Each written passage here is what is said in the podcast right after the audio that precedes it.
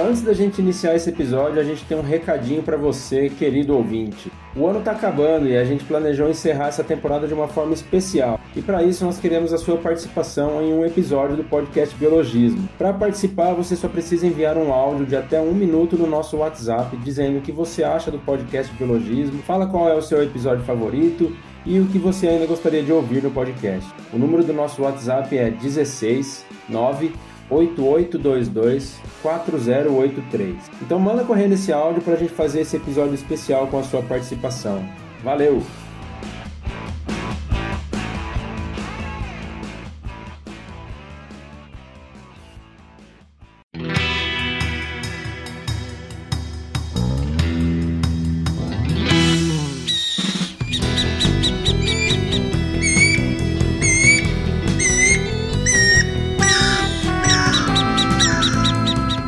Saudações biologistas! Sejam bem-vindas e bem-vindos a mais uma edição do podcast Biologismo.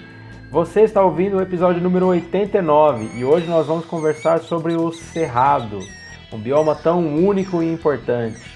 E para falar sobre esse tema com mais propriedade, nós fomos atrás de convidados da área. Daqui a pouquinho a gente passa a palavra para eles. Meu nome é Flávio, eu sou biólogo e apresentador desse bate-papo e mais uma vez me acompanhando na apresentação do rolê tá meu brother Aron. Salve galera, sou Aron, biólogo, professor e vamos falar hoje então que para mim, né, é o por mais que a gente fale da Amazônia, da Mata Atlântica, para mim o bioma mais legal que tem, mais interessante é o cerrado.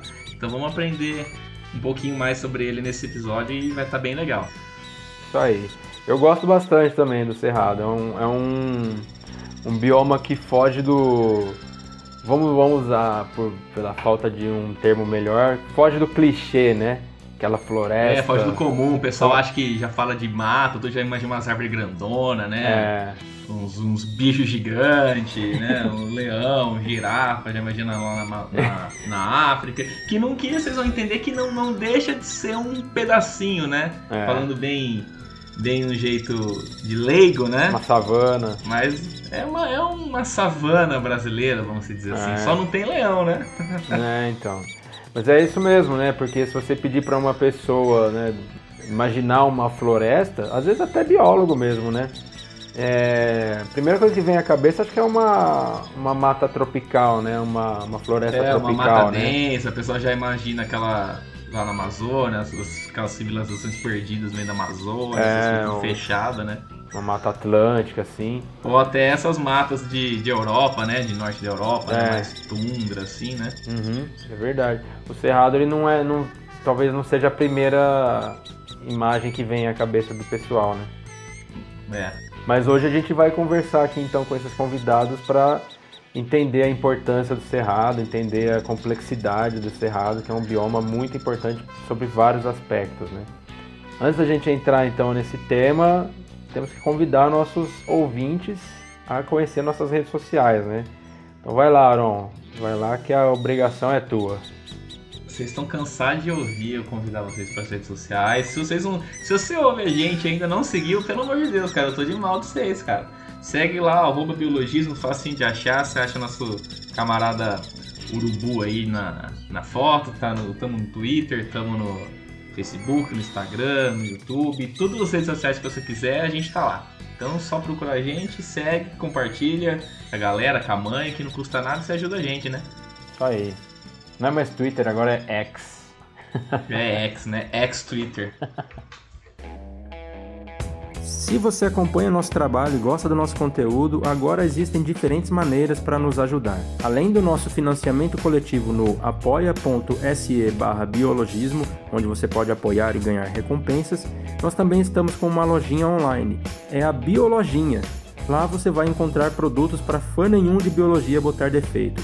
O endereço é biologismo.lojaintegrada.com.br. Mas se você não puder contribuir financeiramente, nos ajude no engajamento do conteúdo, comentando nas nossas redes, no podcast e compartilhando com seus amigos e família. Muito obrigado, galera. Sua ajuda é de extrema importância pra gente. E fique agora com o um episódio.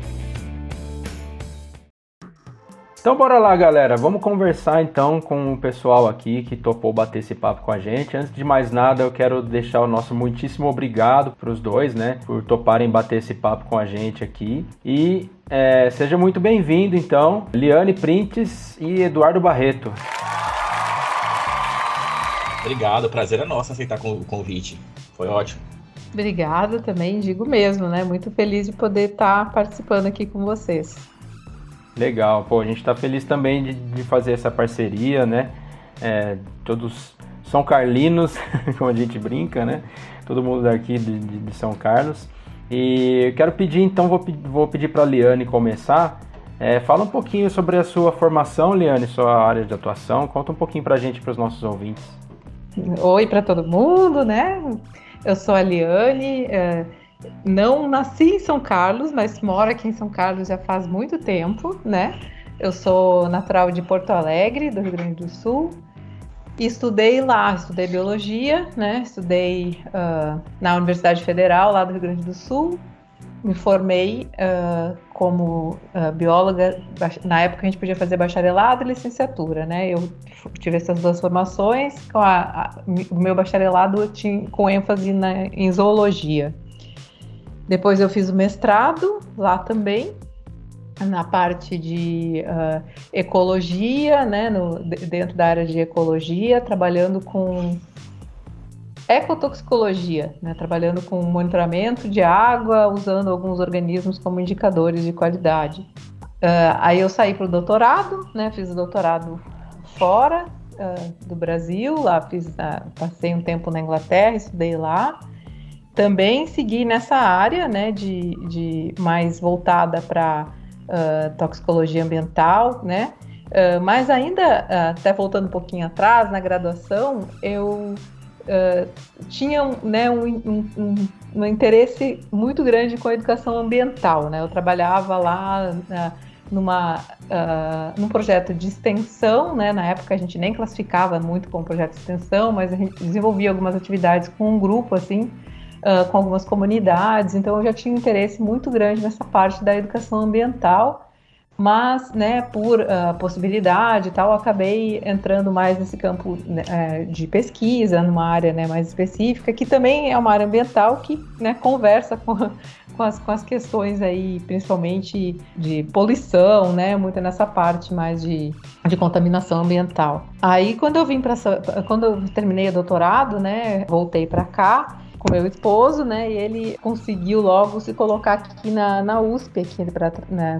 passou num concurso aqui na USP. E uh, eu vim comecei a fazer um, um projeto de pós-doutorado lá no, no, no, Centro de Recursos Hídricos e Ecologia Aplicada aqui da USP, na mesma área que eu fiz a formação. Mas lá eu conheci o pessoal da educação ambiental, o pessoal da tinha um curso de especialização em educação ambiental que né, ocorreu por muitos anos, né? Acho que a última turma foi pouco antes da pandemia pandemia. E com, com, em contato com esse grupo, né, eu acabei uh, conhecendo Uh, acabei conhecendo um grupo de pesquisa da UFSCar que trabalhava com educação ambiental. E aí eu comecei a participar dos encontros de educação ambiental e já estava com uma vontade de, né, de, de, mudar um pouco, assim, de ter um enfoque diferente, assim. Eu comecei a perceber que trabalhar com as pessoas, assim, trabalhar com essa questão mais de mudança cultural, era uma coisa que talvez para mim fizesse mais sentido, assim, né?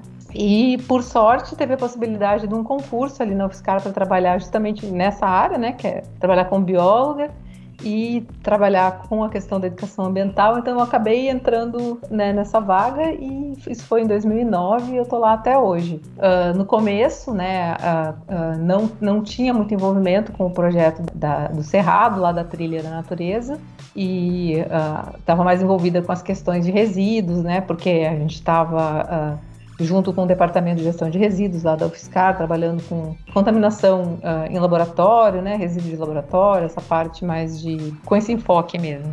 E o, o, projeto da trilha, ele acontecia, né, o projeto da trilha, que é desenvolvido ali no Cerrado, ele acontecia, ele acontecia com coordenação do Departamento de Botânica já há muitos anos, desde 92, 1992, mais de 30 anos, né?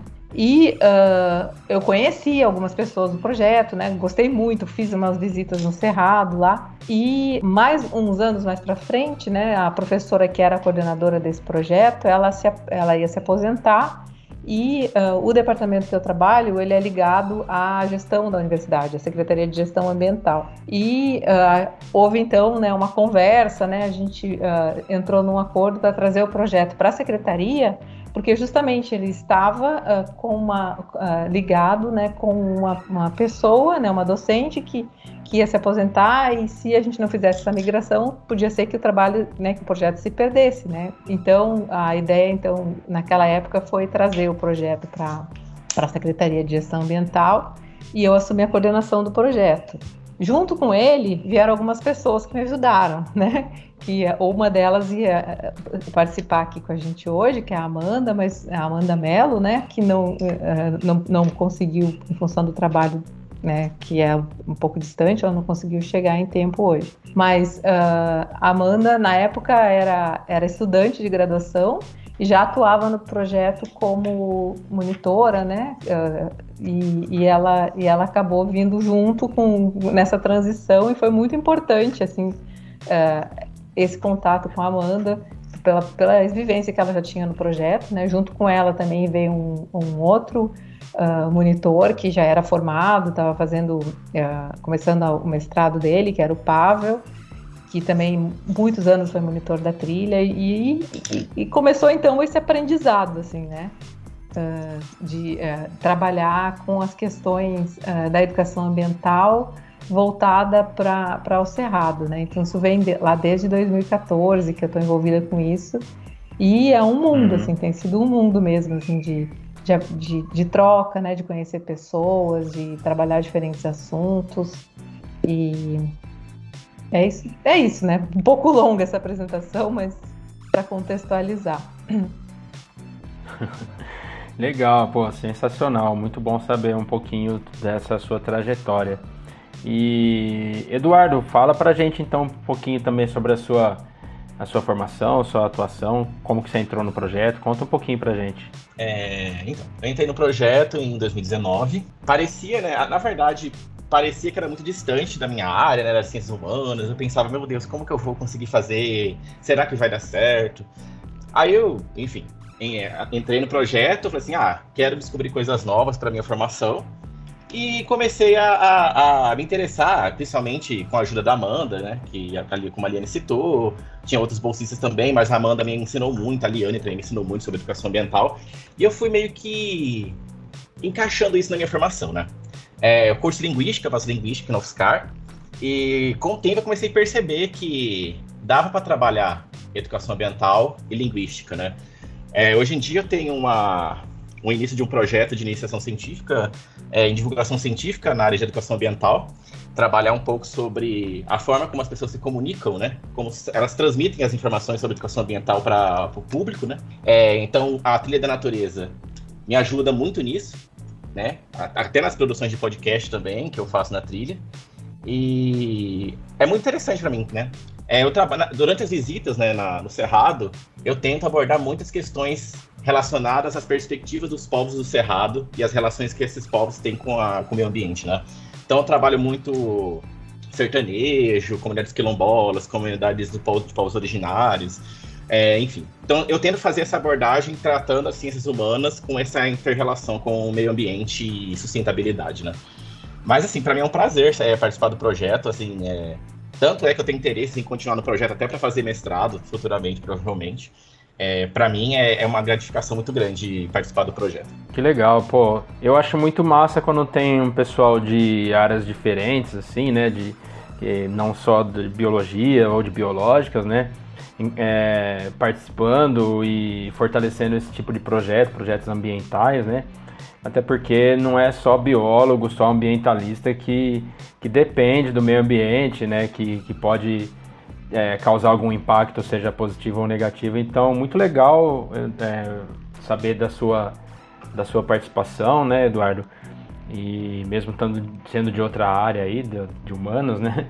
Eu, e... eu, posso complementar com uma coisa. vou complementar uma coisa interessante que você falou, né? Legal realmente isso, né? É, todas as vezes que perguntam é, quando eu tô na visita, nossa, mas você faz linguística, está aqui, né, tal, é, questão do meio ambiente, como que essa questão de... Eu deixo bem claro, principalmente para quando entra calouros aqui na UFSCar, né, eu sempre dou essa ênfase, né, a UFSCar, ela incentiva, né, que nós, é, graduandos aqui, tenhamos essa perspectiva é, interdisciplinar, né. Então, acho que, é, acho que se fosse em outro lugar, talvez em outro lugar, talvez teria, eu teria tido uma maior dificuldade, né. Mas acho que a, a instituição, ela abre essas oportunidades, né? Incentiva muito isso, né? Então isso é muito legal. Desculpa te interromper. Imagina, não por isso, pode ficar à vontade.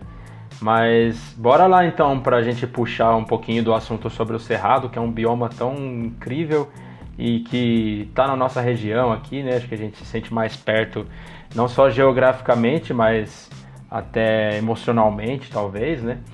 E então acho que para a gente dar um pontapé inicial seria legal a gente começar descrevendo o cerrado, né? Para quem ainda não conhece muito, assim, quais são as particularidades do cerrado, né? A gente lembra sempre da, da questão das árvores tortas, né?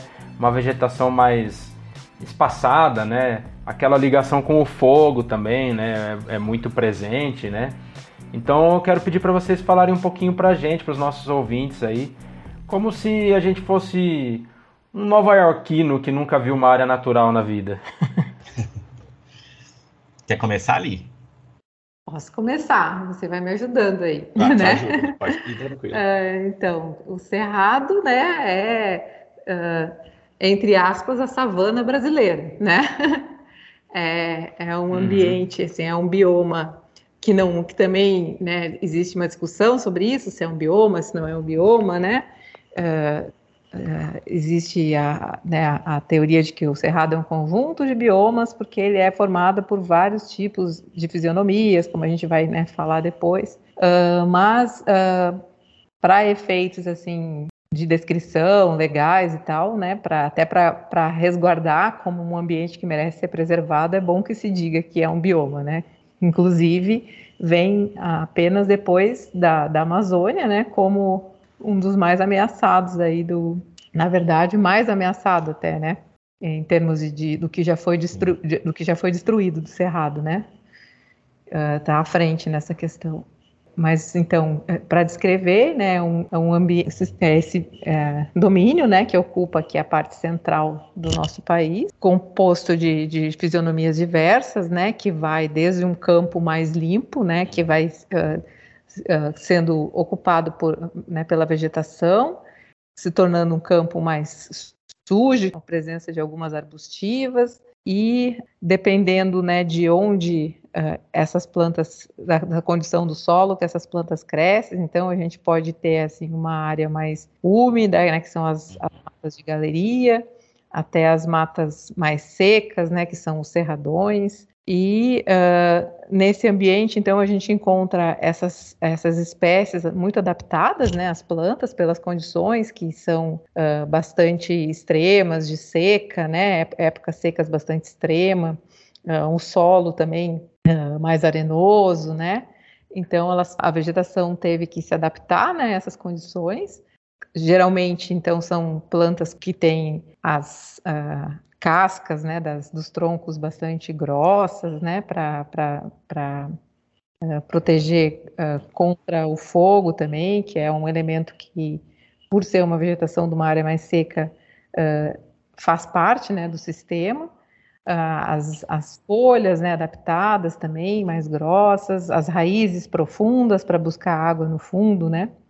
E muito biodiverso, né? A gente, quando olha assim, a, a, as, a, as pessoas assim, que veem um cerrado pela primeira vez, olham de fora, pensam que, né, muito igual, né, que não tem variedade ali nas plantas e tal, só um, costuma pejorativamente falar, né, que é um matagal e tal, mas assim, olhando de perto, né, fazendo as, né, um, o estudo da vida presente ali, dos elementos presentes, se verifica então essa grande biodiversidade, né? Da, tanto das plantas, né, como né, dos, da fauna, né, que, que, que, coabita ali e se adaptou, né, tudo muito adaptado, uma vegetação muito antiga, um sistema muito antigo. É legal que a Liane citou, né, sobre essa questão do cerrado ser a savana, é, tem essa característica, né, de savana, E às vezes as pessoas têm essa ideia também de que o cerrado é seco e que uma característica hegemônica, né? Mas como ali falou, a, a, o cerrado possui várias fitofisionomias, né? Eu vou gosto de citar uma que, eu, que durante as visitas no, ali na trilha eu sempre levanto, que é áreas, as áreas de veredas, né? Ah, as pessoas conhecem muitas veredas ali pela obra do Guimarães Rosa, né? O Grande Sertão Veredas, do qual ele trabalhou muito, inclusive, é, as questões de fitofisionomia dessa área, principalmente as partes de alagadas. É importante a gente e uma, é importante a gente frisar isso, né? Que as pessoas conhecem simplesmente pelo, pelo Guimarães. E uma característica importante da, da área de veredas, que é um emblemático, uma, uma árvore que é emblemática no, nessa área, é o buriti, né? E ele emerge ali nesses, nessas áreas alagadas. E o, a questão das veredas é que ela também serve ali de refúgio para os pássaros também, fonte de alimento. E é bem interessante a, a, a entender a, as características das áreas de veredas, né? Uma, um exemplo, assim, para quem quiser conhecer uma área de vereda, assim, que inclusive foi lugar de inspiração lá para o Guimarães, foi, é o Parque Nacional Grande Sertão Veredas, né? É, é muito interessante, então, um dia, se alguém quiser, tiver, tiver curiosidade ali para conhecer, é, é importante também. A gente também tem a questão do, do cerrado rupestre, né? O cerrado rupestre ele é mais essa, ele tem essa, essa relação ali com um solo mais rochoso, a questões arbustivas com as rochas, né? Também tem a caatinga que está ali entre um pouco o cerrado e um pouco a, a, a, a entre esses dois, né, tem essas relações bem próximas ali, são biomas diferentes, mas às vezes também tem interrelações, né? Nessas relações também sobre Cerrado e Caatinga, eu gosto bem de citar também. É, outra questão importante, que é a parte arqueológica do Cerrado, né? É, o Parque Nacional Serra da Capivara é um, é um reflexo de, dessa inter-relação entre Caatinga e Cerrado, né? Então, também para um dia o pessoal quiser conhecer, é, é, bem interessante. É, acho que outra questão assim importante da gente falar é que como é, o Cerrado ele ocupa esse espaço uh, central, né, no, no, Brasil, ele também faz conexão com os outros uh, biomas, né? Faz conexão com a Amazônia, faz conexão com a Mata Atlântica, com né, com caatinga. Aqui, então, a gente acaba recebendo aí um, também uh, bastante fluxo né, de animais e plantas mesmo que também vêm né, desses outros ambientes, por isso acaba enriquecendo ainda mais né, o, o ambiente. E para quem quiser também ter uma experiência próxima é, do que essas relações do Cerrado, a gente pode falar aqui da UFSCar, né, do Cerrado da UFSCar. Cerrado of Sky apresenta características um pouco diversas, né? Ele tem ali uma característica de cerrado estrito senso, mas também tem uma mata de galeria, né? Então, nas visitas, a gente consegue fazer para as pessoas entenderem realmente como que diferencia, né? Que a mata de galeria, que é também uma fitofisionomia do cerrado, tem essa característica alagada, de estar presente ali, né, principalmente em áreas de, de nascente, de córrego, né? Durante as visitas a gente consegue fazer essa esse, esse, né, essa, mostrar essa dicotomia entre o cerrado, que as pessoas conhecem como cerrado, entre aspas, né? Seco, com aquelas árvores tortuosas, que é a questão do cerrado estrito senso, né? Que a gente conhece bastante, que o pessoal aprende na escola. E também esse cerrado que é mais úmido, né? Que aqui é a mata de galeria. A gente tem essa, essa dinâmica ali durante a visita. Então, o pessoal de São Carlos, ou para quem é de fora, onde quiser, fazer as visitas e ver como é essa relação ali em loco, então também são muito convidados, né? Isso é bem interessante também de falar sobre a questão do cerrado daqui. Sim, legal. O pessoal não tem noção, né, da, da magnitude que é o que é o cerrado também, né? E aproveitando já que vocês comentaram, né, que o cerrado ele tá numa área tipo ele faz área de transição com outros biomas e tal, né? Tem esse acesso de animais que vem, pode ser ou da Caatinga ou da, da floresta amazônica, do Pantanal, enfim. Eu queria que vocês falassem um pouquinho já da, da biodiversidade, né, do, do cerrado, né? Da, da nossa fauna e flora, né? Falando desses animais que também podem atravessar ele e também das principais ameaças que o, que o Cerrado sofre, né? Além de, de ameaças à caça, né? Ou problemas com a fauna, com flora, também tem esse problema do fogo, que além de ele ser natural, também tem o problema da, de incêndios é, criminosos, né? Então eu queria que vocês falassem um pouquinho disso daí. Da fauna, eu acho que a gente pode né, partir do, do, nosso remanescente aqui de Cerrado, que é tão pequeno, né, dentro da UFSCar, mas que é, dá uma amostra, assim, da riqueza, né, de, desse ambiente, justamente por ser um espaço tão, né, uh, em tamanho pequeno mesmo, assim, né, e com tanta biodiversidade. A gente começou uh, a fazer um monitoramento por câmeras de monitoramento, né, por câmeras TREP, e há, há, há pouco tempo esse trabalho iniciou num, num, num projeto de mestrado do, de uma pesquisadora que é, é colaboradora da trilha também, e é, ela terminou o mestrado e as câmeras continuaram e a gente continuou fazendo né, o monitoramento.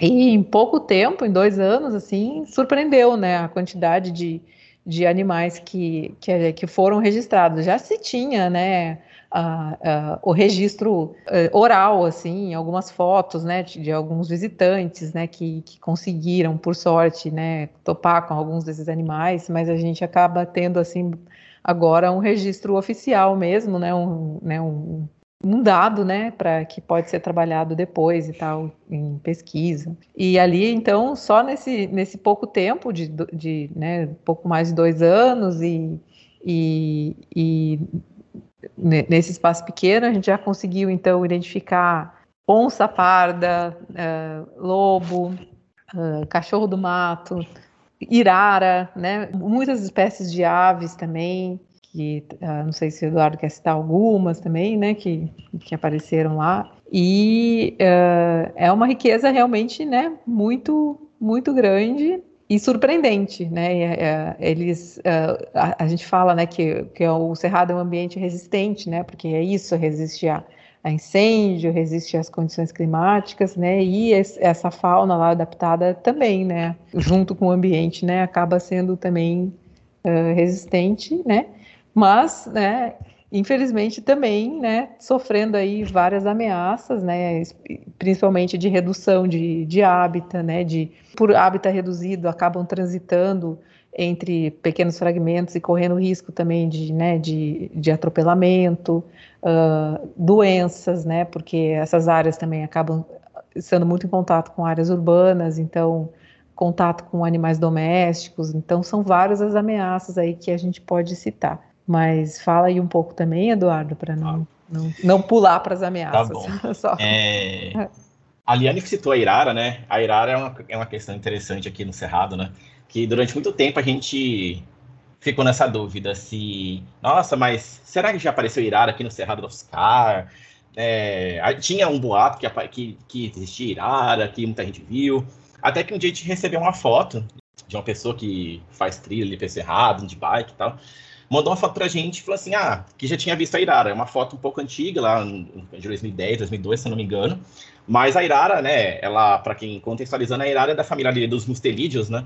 Ela da, ali, faz parte dessa questão ali da parentes ali das ariranhas das lontras, né? E ah, uma coisa legal é que o nome popular dela, né, também pode ser conhecida como papamel, né? Porque um dos alimentos preferidos dela é, é o mel. Então, também tem esse nome interessante, né? E tem, existe iraras aqui no, no Cerrado do Oscar, né? A gente conseguiu uma foto e mostrando esses animais. Tem tamanduá bandeira, aparece muito nas traps, né? A gente vê muito aqui... Tem uma, um vídeo muito legal da, de um tamanduá é, registrado por uma trap aqui, que é um tamanduá fêmea com filhotinho, né? Nas costas, né? Assim, é uma, é uma das imagens mais bonitas que eu já vi aqui, aqui no Cerrado. O Cerrado Oscar, né? É um ponto também de aves migratórias, né? É, então, assim, a gente pode encontrar algumas aves migratórias que vêm ali da América do Norte para cá. Também tem esse ponto de transição. Alguns, em, em, algumas épocas a gente até faz observações de aves migratórias. A gente já tem até um, é, em 2019 a gente teve um, uma observação de aves migratórias, foi bem legal.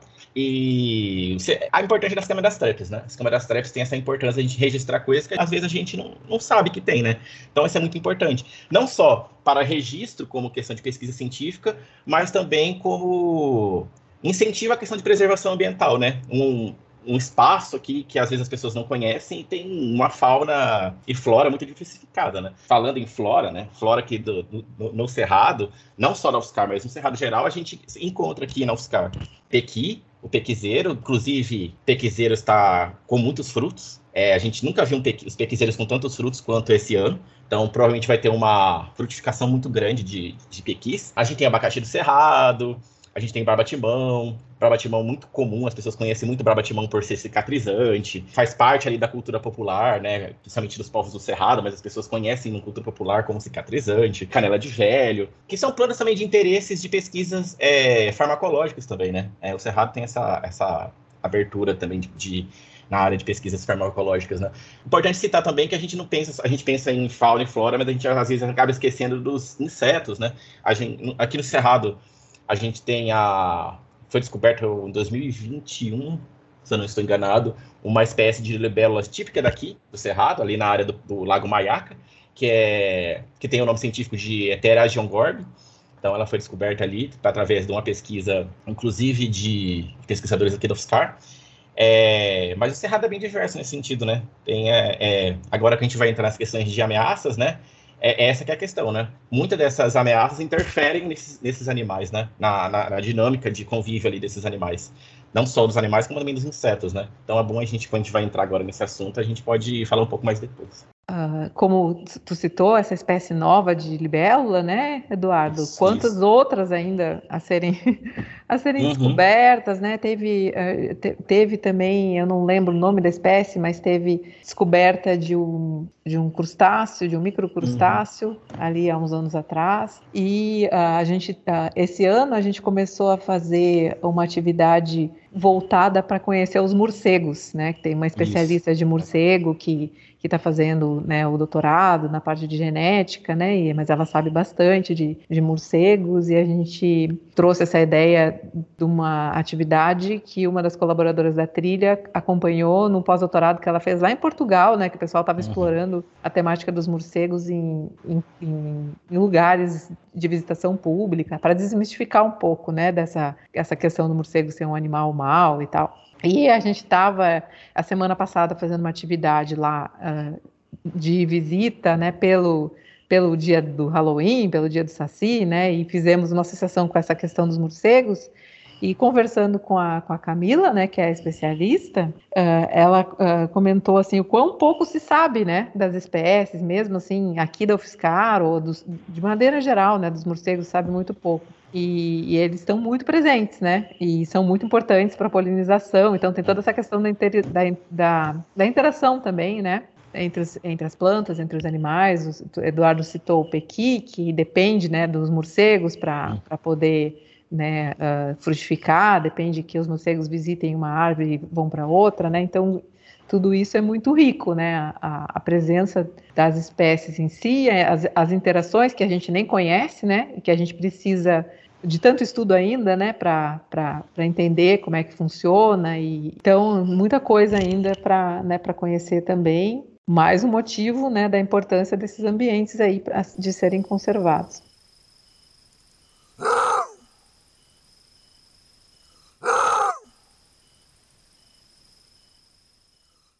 E a questão do, das principais ameaças também, né? Tem muita coisa também, né? Que é um bioma tenso, né? Que pega diversas regiões do país, diversos estados aí e tal, né? Tem essa questão da transição, que ele está ligado a outros biomas e tal. E, obviamente, não tinha como passar ileso, né? E, é, é, inclusive, ele é tido como o bioma mais ameaçado do Brasil, né? É, o bioma mais ameaçado do Brasil, e a gente também não falou, hotspot da biodiversidade, né? Que são dois no, considerados no mundo, que é a Mata Atlântica e o Cerrado, né? É, é bem é, é, contraditório isso, né? Tem essa característica de ser tão biodiverso e tão ameaçado, né? É, pois é. E de repente acho que é uma coisa meio, né, que acaba puxando a outra, né? Justamente pela, pela enorme diversidade que possui, é mais visado, né? Mais explorado, né? E, claro, explorado negativamente, né, não de uma forma sustentável, né, que é uma pena porque acaba sendo é, trazendo prejuízo para todo mundo, né, porque o Cerrado tem todo aquele lance do, é, do sequestro de carbono, né, da recarga de, de aquíferos, né, então ele tem uma importância in, incrível assim é, para os ecossistemas, para para o meio ambiente, né, para a sociedade, né, para todos os setores assim econômicos, ecológicos e tudo, né. Uhum. Mas é, infelizmente tem tem esse, essa questão do, das ameaças, né. Sim, é, é interessante isso mesmo, né? Mas uh, se a gente considerar também que uh, a ameaça que veio uh, nos últimos anos de exploração para agricultura, né? Que muitas vezes o cerrado que era visto sem conhecimento do que estava nele mesmo. Né? Era visto como um espaço que precisava ser ocupado para. É visto em muitos lugares ainda, né? Mas como uma, um lugar que ainda cabia né, ocupar com, com plantação de cana, plantação de soja, né? Nessa região aqui mais central do Brasil. E por isso é importante destacar mesmo, né, que tem essa riqueza mesmo de fauna ali, de, de, de vegetação, que o leigo às vezes pensa que não, né? Pensa que é mesmo um, um lugar uh, muito igual, né? Que, que não tem valor, não é que nem uma floresta, né? Que, uhum. Que, que, tem árvores grandes e que, né? Que as pessoas já têm mais assim uma noção de que é um ambiente mais rico, né? Aí, entre as principais ameaças vem essa aí, a, a, agricultura também, né? Que a gente não citou antes. É, a caatinga também sofre um pouco disso, né? Uhum. É, justamente por esse, essa questão que você comentou de não ser aquela floresta vistosa, né, como uma Mata Atlântica ou como a Amazônia, né? O pessoal pensa que, como você disse antes, né, Liane, é, que é só mato, né? que é, não, não tem o que preservar ali, né? Ah, essa questão da, né, da, da, agricultura, né, da, da, pecuária, daí vem também a degradação né, de todo o ambiente, poucas manchas de cerrado que sobram, aí tem essa questão da ocupação urbana no entorno, né? Que a gente vivencia aqui na cidade mesmo, pressão dos animais, uhum. fogo, muita coisa. é. Eu eu lembrei de um documentário, vocês com certeza devem ter assistido, que é um documentário muito bom, muito bem feito. E é aqueles documentários, né, como muitos documentários, né, ele traz muita informação, mas também traz muitos, é, muita tristeza, né? A gente acaba ficando meio deprimido depois de assistir o negócio. Mas é o Sertão Velho Cerrado, né? Que ele uhum. é, bem, é bem conhecido, né? E ele mostra muito essa questão, né, da, até das pequenas centrais hidrelétricas, da disputa com o agronegócio, né?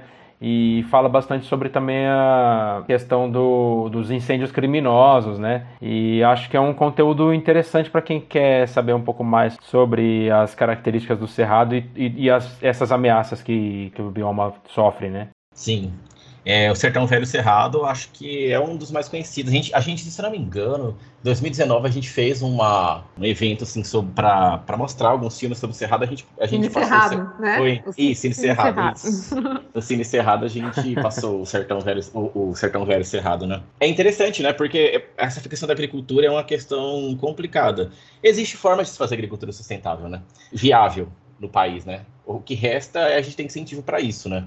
Mas num país com as dimensões que a gente tem, é o fundamental que se pense numa agricultura. É questão educacional também, né? É saber que existe formas de fazer agricultura sustentável, né? O cerrado, ele é cada vez mais prejudicado, porque o solo cerrado é muito específico, é muito delicado, né? Tem que saber fazer ali a manutenção desse solo para a produção agrícola. Se você não se preocupa com as questões do solo, isso pode gerar uma erosão, o cerrado fica empobrecido. É, é, é complicado. É, existe forma de se fazer agricultura sustentável no país, como eu falei, né? Resta-se que a gente tenha investimento não só de políticas públicas, mas também de políticas educacionais para que as pessoas entendam que é importante pensar nas questões de agricultura sustentável. Né? Uhum. E essa questão do fogo, né, é, sem querer ficar batendo muito na mesma tecla, mas assim, é, ela pode até ser usada como uma desculpa, né, para não preservar, né? Uhum. É, até a Amazônia já foi usada, né, um, um tempo atrás aí com, com esse discurso de não é natural, o fogo e tal, né, no bioma, isso aí acontece, faz parte do ciclo tal.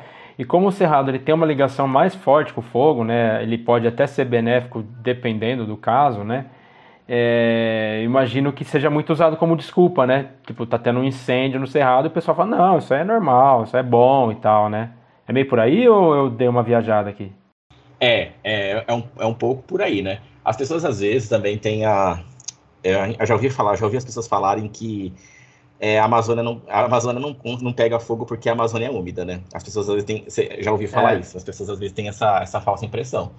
Mas, uhum. inclusive, é, inclusive trabalhando na questão de fake news, né? as pessoas têm essa ideia de que às vezes, né?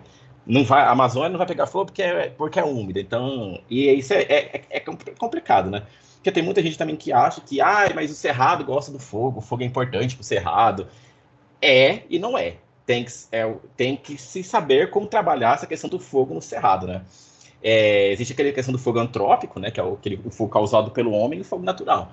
O fogo natural, ele é importante para o cerrado, porque ele, enfim, é, favorece ali a germinação de algumas plantas. Só que também, dependendo se for em uma área de cerrado muito degradada, como por exemplo colonhão, braquiária, que são espécies invasoras, pode prejudicar a germinação dessas sementes, porque o que acontece, né? Esses é, colonhão e braquiária pegam fogo, a temperatura elevadíssima, muito elevada, maior do que seria em, uma, em algum tipo de gramínea típica do cerrado. Então, isso pode ser que prejudique também a, a, a germinação de espécies, né? E tem que ser. O fogo é uma relação complexa no cerrado. Ele é bom, mas ao mesmo tempo tem que se saber como lidar com esse fogo, né? A distinção dos tipos de fogo, né, Eduardo? Que uhum. vocês sempre comentam na visita, né? O fogo bom e o fogo ruim, entre aspas, né? O fogo bom seria o fogo natural, né? O Isso. fogo que, que, é, que vem né, de um raio, do, né? Que numa situação de chuva, em seguida ele é apagado, né? Pega fogo aos poucos em algumas áreas né, que estão ali com mais secas e em seguida vem a chuva e apaga. E o que acontece então com esse, é, esse fogo que é colocado? Normalmente ele é colocado em época que não chove, né, em época seca, com já bastante matéria seca, né, dispersa. Então ele se espalha muito rápido, né, e, e a temperatura leva muito, né, ainda associado a essa questão das, das exóticas, né? Se tem, contém essa presença dessas gramíneas aí exóticas em muitas áreas de cerrado, que faz tudo isso aí, aumenta a temperatura do fogo, não, né? Acaba que não, não, não, não tem adaptação que, que dê conta disso, né? Porque não foi para não foi nesse sentido que, que evoluiu, né? O, o ambiente. então, né? Pensando nisso, né? Eh, nessa questão, né? Do, da associação do ambiente com o fogo, do cerrado com fogo, é, existem técnicas de manejo do cerrado usando fogo. É, esse ano até foi feito aqui no, no Cerrado da UFSCar com o comando do Corpo de Bombeiros, né, pessoal de Araraquara, que está fazendo um trabalho de prevenção contra um incêndio assim, nessa região. Foi feito um, um, meio que experimentalmente né, o uso do fogo, fogo controlado, para fazer acero, né? Acero negro que fala. E mas aí então a, a ideia disso é isolar pequenas áreas, né? E queimar uh, o material uh, seco, né? Que é bastante combustível e prevenir então que no evento de um incêndio esse material esteja disponível para causar, né? Um, um fogo ainda mais mais grave, digamos assim. E aí é feito em pequenas partes, com todo o controle, né? É feito um estudo da, das condições do vento, tudo muito bem pensado antes, qual área que vai queimar primeiro, qual área que vai queimar depois, né? E ainda assim existe bastante crítica, né? Porque, claro, sempre vai acabar afetando também os micro-organismos que estão ali, né? Alguns animais, algumas plantas que talvez não consigam se deslocar, né? Apesar de ter um controle, assim, não, não é 100% garantido, né? Então, mas é usado, tem sido usado nos parques nacionais grandes, aí tem sido usado, né? O fogo pra, com, nesse sentido de controle mesmo. Mas é isso, assim, com muito cuidado, com muito estudo, né? Não é uma coisa feita, uh, vamos botar fogo aqui para controlar uh, o crescimento da vegetação, não é isso, né? É uma coisa. Porque o fogo, ele tendo essa associação evolutiva com, com o ambiente, algumas espécies, elas até dependem do fogo para conseguir germinar, né? Então, a depois do, de, dessa queima, se observa mesmo plantas que fazia tempo que não se via, né, que, que conseguiram germinar, até para manter o ambiente aberto, né? O, o, cerrado é um ambiente que a gente falou tem as várias fisionomias, tem os campos limpos, né? Que depois os campos que vão ficando com algumas uh, vegetações nas arbustivas, que são os campos sujos, mas uh, ele teria uh, na, originalmente todas essas fisionomias, né? Alguns animais, como o lobo-guará, precisam, né, de uma área mais aberta e tal. Então existe essa associação mesmo, né? E o que acontece é que ah, hoje em dia, né, com as áreas cada vez menores, né, mais eh, interiorizadas, né, eh, perto das cidades, não, nem tem mais essa possibilidade de, acontecer como acontecia no passado, né, de dos grandes dos incêndios provocados aí pelas chuvas e, e, se autocontrolarem, né? Mas é isso, então existe essa associação mesmo, né? E o ambiente evoluiu para isso, mas uh, não para o fogo antrópico, não para o fogo mal, no caso, né? Muito bem. E é legal deixar bem claro também que realmente é uma coisa muito estudada, muito pensada, com cautela, não é simplesmente chegar lá e meter fogo no negócio, né? E, e esperar algo positivo disso, né? Sim, é. pessoas às vezes têm essa. É, é bom a gente falar isso, porque às vezes as pessoas, ah, é só colocar o fogo e tá. Não, é, tem que ter todo um, um preparo. E é interessante que a gente falar sobre isso, né? Porque a questão também que o Cerrado é. Ele tem essa questão de recarga de aquífero, né? Eu acabei falando sobre o solo, né? E questão da agricultura, é importante pensar nisso também, né? O solo do Cerrado, ele serve como recarga ali para aquíferos, principalmente a questão do aquífero Guarani e tal. Uhum. Só que acontece, solo que não é tratado e não é bem cuidado, tem, pode afetar essas recargas desses aquíferos, né? E o cerrado é, é fundamental para a recarga de, de, aquífero e também para a questão de, dos rios do Brasil, né? O Rio São Francisco nasce em uma, uma área de cerrado, então, então é, é, a gente tem que pensar um pouco nisso também, como cerrado, como fazendo essa recarga para os aquíferos e para as nascentes aqui da, dos principais rios do país, né? Tem esse papel importante, né, do, do cerrado, uhum. berço das águas, né, do cerrado, de ter esse papel de, de fazer a recarga pelas raízes profundas, né, que acabam uh, permitindo que haja essa penetração na água, o tipo de solo, né.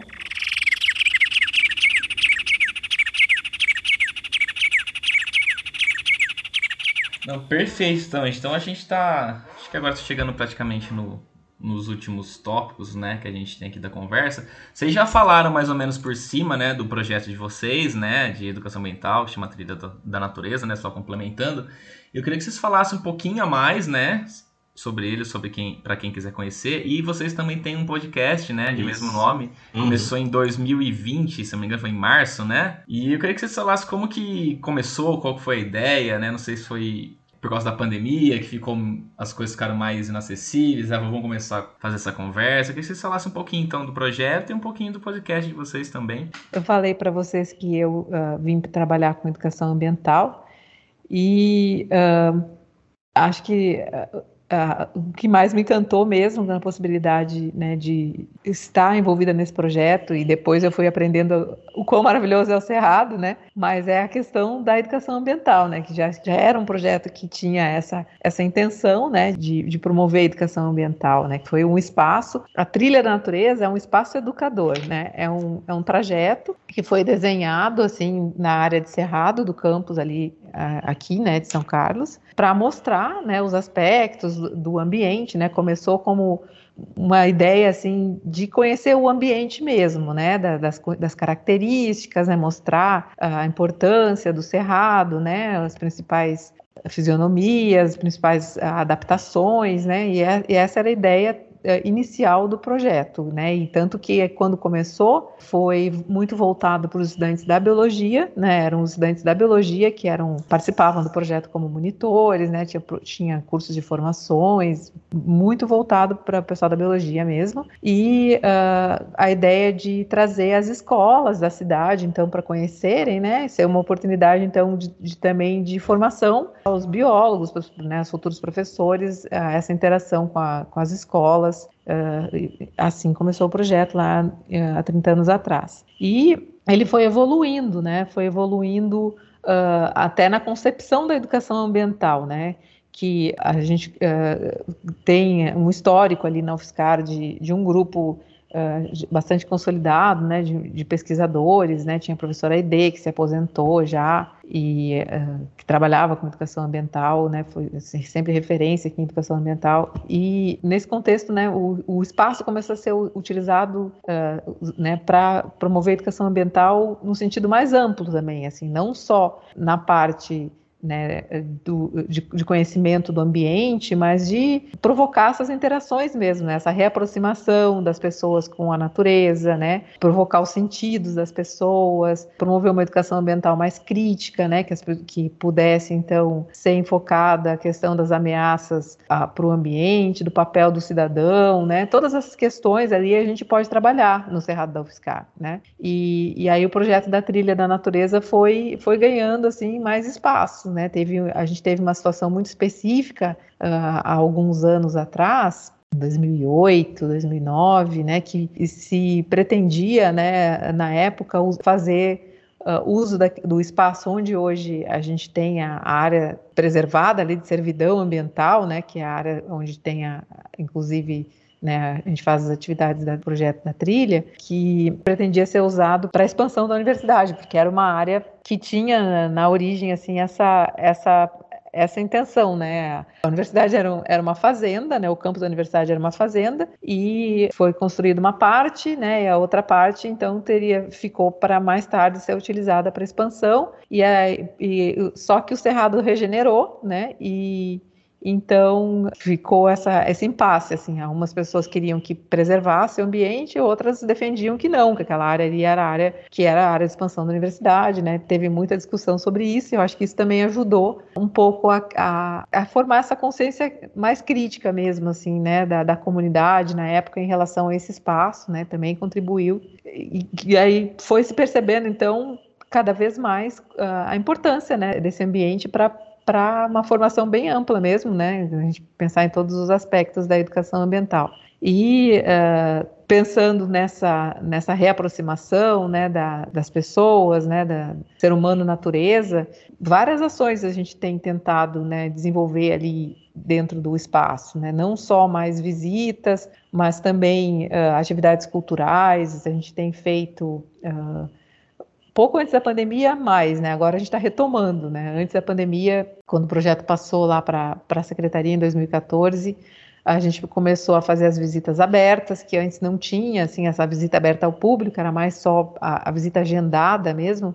Aliás, né, a gente acabou não, não falando aqui da parceria que, que, a, que a gente tem com o CDCC, né, que é o projeto da Trilha da Natureza é desenvolvido tanto pela UFSCar como com o Centro de Divulgação Científica e Cultural da USP, que está mais a cargo de trazer as escolas. Né? A gente acabou dividindo um pouco assim a, a equipe da UFSCar trabalha com a comunidade acadêmica, atendendo professores, professoras, né, quando querem trazer seus alunos, às vezes universidades da região também, né, grupos que não são escolares, né, a gente agenda visita para escoteiros, grupos uh, religiosos, até empresas, né, já quiseram fazer vivências lá, e a gente oferta essas visitas abertas, começou com a oferta de visitas abertas, porque a gente percebeu que tinham pessoas dentro da universidade mesmo que não conheciam o Cerrado, não sabiam que tinha essa área ali, né? Então se tentou fazer essa, essa divulgação dessa forma, oferecendo as visitas, e é sempre um sucesso de público, né? Abre para visita aberta, uh, vem gente da cidade, vem gente da, das outra, da, da USP, né? Vem gente de dentro da UFSCar participar. Visitas diurnas e visitas noturnas.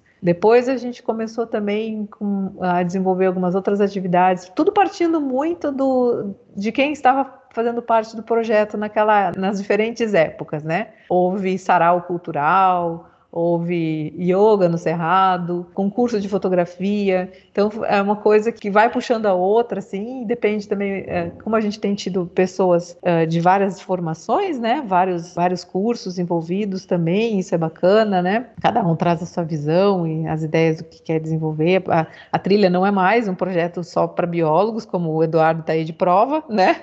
É um, é, um, é um projeto de educação ambiental que pretende mesmo fazer essa formação e, e até falando nisso, assim, possibilita que seja aplicada a política nacional de educação ambiental dentro da universidade, né? Porque a política nacional prevê isso mesmo, que a educação ambiental tem que ser para todos os cursos, né? Para em, todos os níveis, para educação formal, educação não formal. Então o, o projeto ah, propicia isso tudo. E por isso a gente tem muito orgulho dele, né? Porque a gente vê ali que é, são inúmeras as possibilidades que um espaço como esse que a gente tem o privilégio de ter ali na UFSCar uh, possibilita e as pessoas também, né? Que com suas formações, com suas visões podem trazer e contribuir para que sempre haja novas ideias e né, um, um contínuo. Poxa, que bacana. Muito legal esse projeto, o tempo que ele que ele está perdurando aí, né? O tanto de gente que já participou dessas visitas, né? Tava dando uma olhada no, na, nas redes sociais de vocês, no podcast também. São coisa de 15 mil visitas, né? Que tem registrado aí. Então é um projeto incrível, né? Muito legal é trazer essa aproximação da população, né? Das comunidades aí para uma área tão legal, tão importante que a gente tem. Então tá todo mundo super de parabéns pelo, pelo projeto aí. Então, complementando um pouco ali sobre a questão do projeto, né? Importante a gente falar também que a gente sempre. O projeto é, a gente não faz sozinho, né? A gente faz tudo muito unido, né? Quero agradecer aqui, a gente agradecer também aos outros bolsistas que ajudam a gente no projeto, pessoal voluntário, pessoal antigo que sempre tá uma hora ou outra voltando pro projeto ajudando, a Amanda, né, que ia participar, Camila, que é ex-bolsista, Júlia. Pessoal sempre, a trilha, as pessoas sempre, uma hora ou outra voltam e ajudam a gente. A trilha, a gente tem uma rede muito grande, assim, de colaboradores, né? Isso é muito legal. E sobre o podcast, então, o podcast começou em 2020, né? A proposta do podcast justamente começou ali na época da pandemia, né?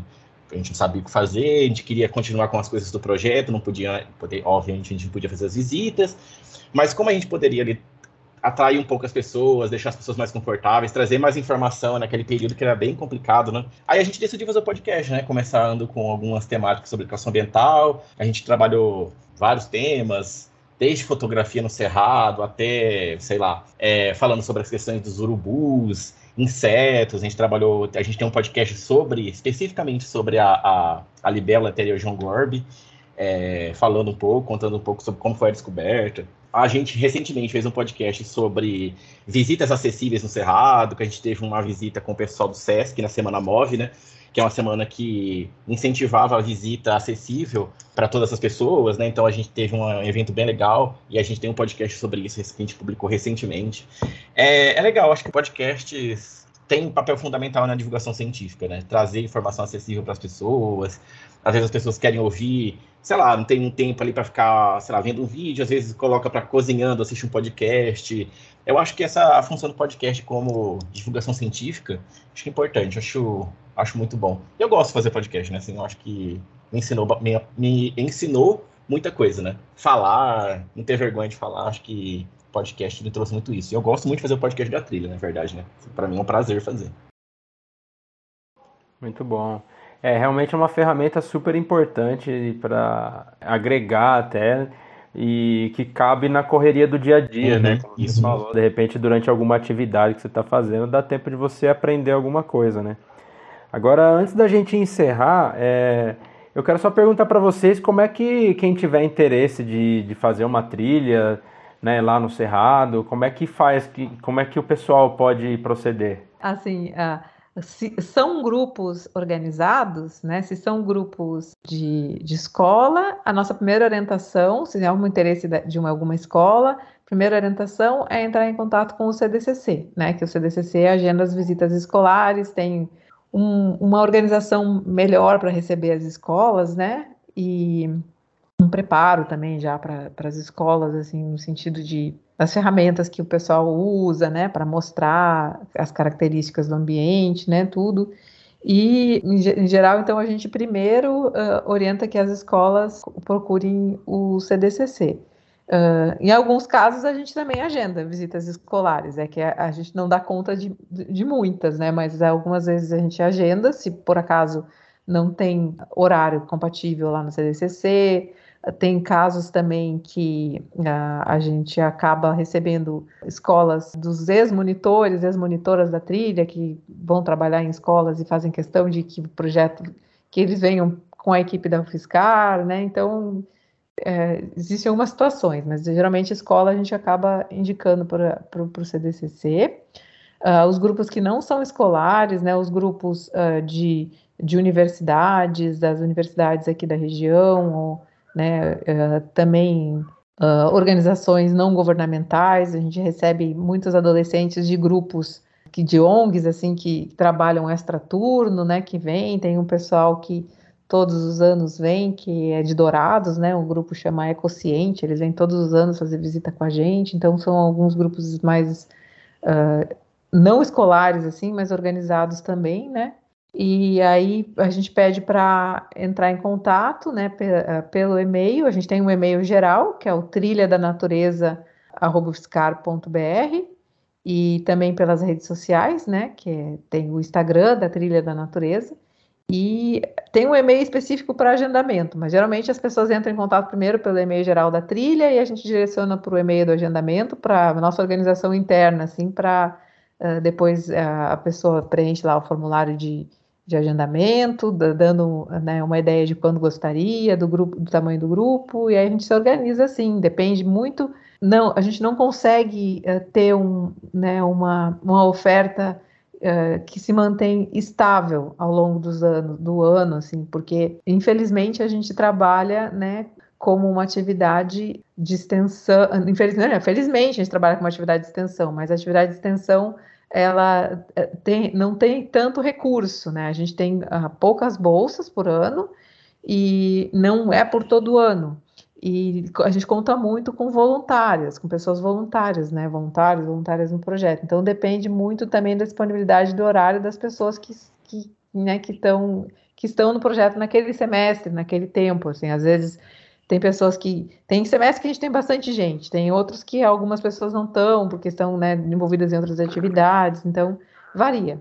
Mas, uh, em geral, recebemos então a, o agendamento, aí vemos a disponibilidade do, de monitores, bolsistas, e aí a gente consegue, em geral, a gente consegue atender, né?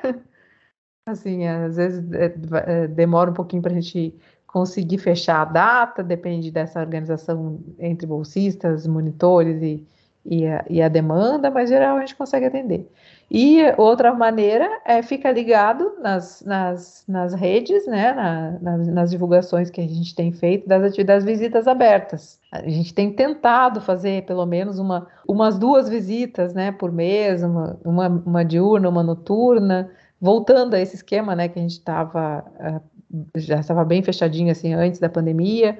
Ano passado para cá a gente retomou, então acho que esse ano a gente já está conseguindo chegar mais perto disso. E aí tem essa possibilidade também. Aí a gente oferece as visitas de acordo com, com a disponibilidade mesmo. Aí acaba sendo num fim de semana, no sábado de manhã, uma visita noturna a gente faz durante a semana. Mas são as duas maneiras, então, ficar atento às divulgações da, do projeto e, se for um grupo né, organizado, pedir para agendar. E uh, outra, outra uh, ferramenta importante que a gente acabou não comentando aqui, também durante a pandemia, né, que nem o Eduardo falou, a gente acabou tendo que, que se adaptar, né, para continuar oferecendo algumas atividades e para a gente mesmo, assim, se manter, né, ativo e tal. Então, uh, uma das, das atividades que foi desenvolvida foi os podcasts, a outra foram as lives, que a gente também promoveu por um uhum. tempo, e a outra foi o desenvolvimento de um aplicativo de visitas que foi feito em parceria, né? Quem desenvolveu foi a empresa, a Fubá Educação Ambiental, que uma das sócias, ela foi monitora da trilha da natureza, entre outras outras atividades que a Fubá realiza, eles uh, têm esse projeto de desenvolver aplicativos de visitas para espaços educadores, como parques, né, e, e uh, zoológicos e agora até vai ser lançado um para a cidade aqui de São Carlos. E ela tinha essa intenção, a Maíla, de fazer um para a trilha da natureza. E durante a pandemia a gente desenvolveu isso. E, e, tem o aplicativo, então, também que o pessoal pode baixar e, e conhecer o espaço virtualmente, né? Ele tinha sido feito primeiro para só ser usado no local, mas aí, em função da pandemia, ele foi adaptado para visita virtual longe também. E é uma ferramenta também que pode ser usada, e chama Bora Trilha da Natureza, né? Bora TN. Então, a gente sempre gosta de, de divulgar o aplicativo também. Inclusive, no site da, da FUBA tem a visita virtual, que a gente também desenvolveu para a pandemia, que também é legal dar uma olhada. E aí depois fazer a visita real e depois né, fazer uma comparação do que foi visto com o que está lá. Tudo isso é interessante também. Massa demais saber dessas ferramentas que vocês fazem uso né, para divulgar cada vez mais. O lance do, do aplicativo achei show de bola, de uma criatividade muito legal, muito boa e muito importante, né? Justamente para alcançar cada vez mais pessoas, né? Acho que as, a divulgação científica, a aproximação da população para o meio ambiente, né, para causas ambientais, ela tem que atingir todos os setores mesmo, né? Então, redes sociais, TV, rádio, né, celular, aplicativo, é, acho que é por aí mesmo e muito legal ver todo esse esforço que vocês estão fazendo, tanta gente engajada, envolvida no projeto. Então vocês estão super de parabéns mesmo por estarem encabeçando isso, né? Estarem dando sangue nesse projeto tão, tão nobre, tão bonito, né? É, vocês têm mais alguma coisa que querem falar ou, ou a gente pode encerrar por aqui? O que vocês dizem? Acho que não, acho que por mim tá tranquilo. Você, Li? Também não, só também parabenizar pelo trabalho de vocês, da divulgação, né? E agradecer essa oportunidade da gente poder, a gente sempre gosta, né, de falar do, do Cerrado, do projeto, da importância da educação ambiental. Então, quanto mais a gente puder falar sobre isso, com, né, como vocês comentaram, é, é, é mais, mais pessoas vão, né, vão, vão ouvir e, e, a gente vai reverberando isso, né? Essa, essa cultura aí da, da importância da gente valorizar o conhecimento, né, o ambiente, né, tudo, né, que a gente precisa para para garantir que a gente tenha aí condições de manter as condições que a gente precisa para continuar vivendo, digamos assim, né? Obrigada mesmo e parabéns. Valeu, pô. A gente que agradece. Foi um enorme prazer receber vocês aqui, bater esse papo tão interessante, né? Tão, tão enriquecedor para a gente aqui sobre um bioma, como a gente já comentou várias vezes aqui, de extrema importância para todo o ecossistema, para ecologia, para a sociedade, né?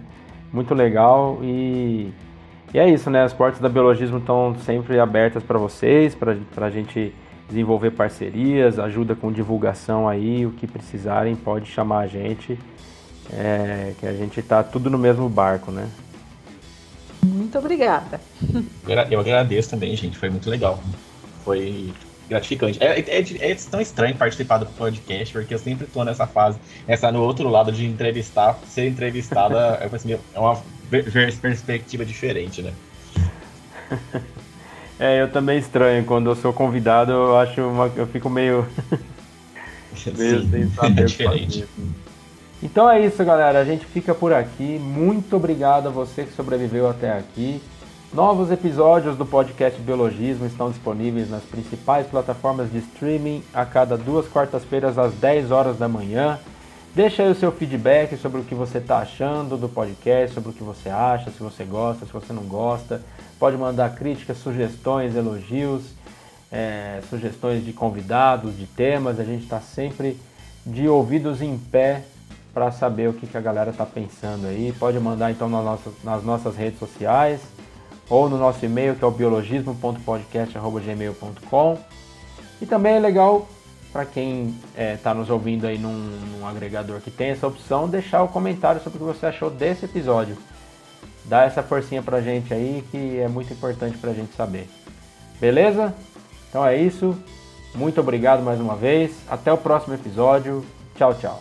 Valeu, galera. Um abraço. Esse episódio foi apresentado por Flávio Diniz, com comentários de Aaron Marmorato e a participação dos nossos convidados, Liane Prince e Eduardo Barret. O roteiro foi desenvolvido por Susan Cunha e a edição e a arte por Flávio Diniz. O novo logotipo do podcast Biologismo foi desenvolvido por Giovanni Barbosa, que também é apresentador do podcast Febroso.